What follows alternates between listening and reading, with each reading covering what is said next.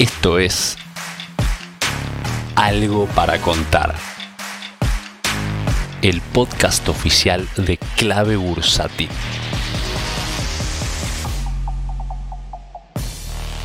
Hola, muy buenas tardes. Bienvenidos a Algo para contar. ¿Quién les está hablando en el día de hoy? Marucape. ¿Y de qué vamos a conversar? De la Bolsa de Estados Unidos, que creo que tanto vos como yo, como cualquier otro inversor, siempre nos terminamos haciendo la misma pregunta y es, ¿hasta cuándo puede seguir subiendo la Bolsa de Estados Unidos? Mira, quería compartir lo siguiente desde dos miradas, una mirada un poco más mediano placista y otra más eh, largo placista.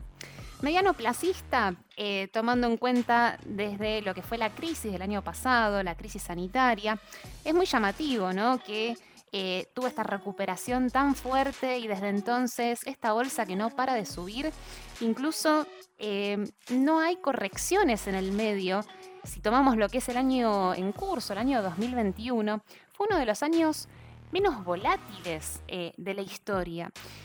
Si tomamos la caída mayor desde sus máximos, habrá sido un 6-7% de caída. La verdad que es muy poco.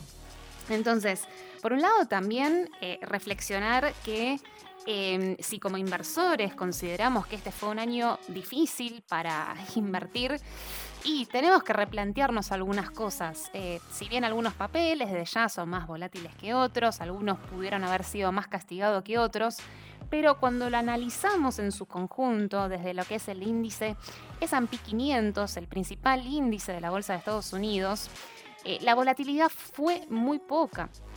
O sea, no había motivos como para poder salir del mercado, más que por este miedo latente que todos tenemos en el cual pensamos, ¿no? ¿Hasta cuándo puede seguir subiendo? Entonces, con esta mirada un poquito más, vamos a decir, mediano-placistas, em, una de las estrategias que en general yo suelo mencionar y que creo que, sirve mucho y en realidad sería ideal para lo que está ocurriendo durante este año en el cual tenemos alzas sostenidas pero de baja volatilidad y es eh, mantener nuestras ganancias con un trailing stop. Eso nos permite seguir mantenidos eh, dentro del papel, eh, no vender antes de tiempo y que siga pasando el tiempo, ¿no? Ir acumulando estas ganancias. Total, si uno ya está con la ganancia, ¿qué problema hay si hay que ceder una parte de esa ganancia al mercado a través de un stop? Entonces, esto es, eh, digamos, una, una sugerencia en base a una mirada un poco más mediano placista en la cual ya estamos, eh, digamos, tomando en cuenta más de un año eh, de plazo desde lo que fue la crisis eh, del año pasado. Entonces, esto es interesante para tener en cuenta porque la realidad es de que es imposible poder predecir un techo. no, no es posible, o sea, no, ningún inversor tiene ese talento, porque de lo contrario la bolsa sigue subiendo sin nosotros y después de estar tan cansados de que siga y siga subiendo, vamos a terminar entrando incluso a precios más altos. Entonces, esto es una manera, o por lo menos una estrategia, desde ya no es la única, ni siquiera tampoco tiene por qué ser la mejor, pero es una a tener en cuenta, más que nada eh, en la situación en la que se encuentra el mercado comportándose a lo largo de este año. Y después también te quería hablar de la otra mirada, de la mirada más largoplacista, donde el largoplacista en realidad lo que está pensando es, bueno, desde el año 2008, 2009, crisis subprime, la bolsa no dejó de subir. Si bien hubo correcciones en el medio, pero hay una gran tendencia alcista de ya muchos años. Entonces uno dice, bueno, ¿cuándo va a terminar este ciclo? Acá lo mismo, digamos, el que tiene una visión largoplacista eh, no está pensando en una corrección del 10%, sino que está pensando en una caída fuerte del mercado, un 40, 50, 60%, como lo que pudo haber sido la crisis subprime o la crisis del año 2000.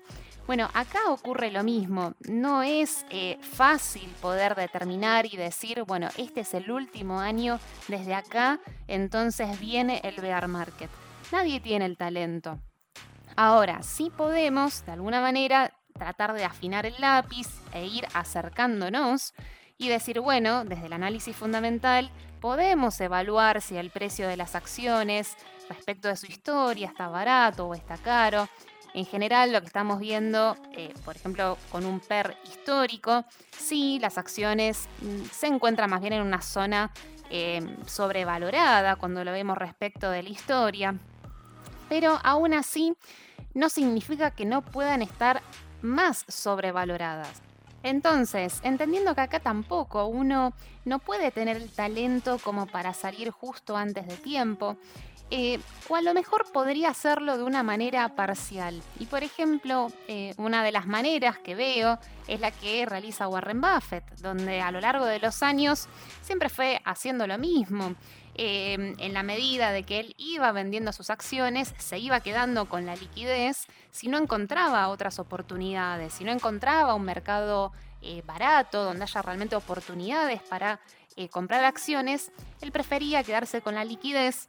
Entonces, año tras año, iba haciendo una liquidez cada vez más alta hasta llegar el momento de crisis y con esa liquidez poder salir al mercado a comprar todos los papeles baratos. O sea, él año tras año se iba preparando para ese momento y eh, poder salir eh, con palanganas en los momentos en que llueve y no atrapar la lluvia con cucharas. Esta también es una estrategia de cómo invertir y cómo cubrirse, si bien desde ya la mirada de él es de extremo largo plazo, pero creo que algo de esto igual también podemos aplicar en el mediano.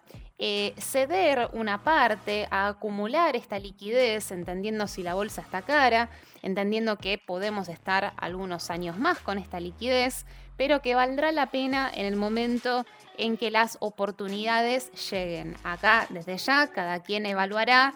También está el tema del costo de oportunidad, qué hacemos con esa liquidez. Bueno, solamente traigo una, visión, una, manera, una estrategia y sobre todo cuando eh, lo vemos aplicado en un gran inversor como Warren Buffett.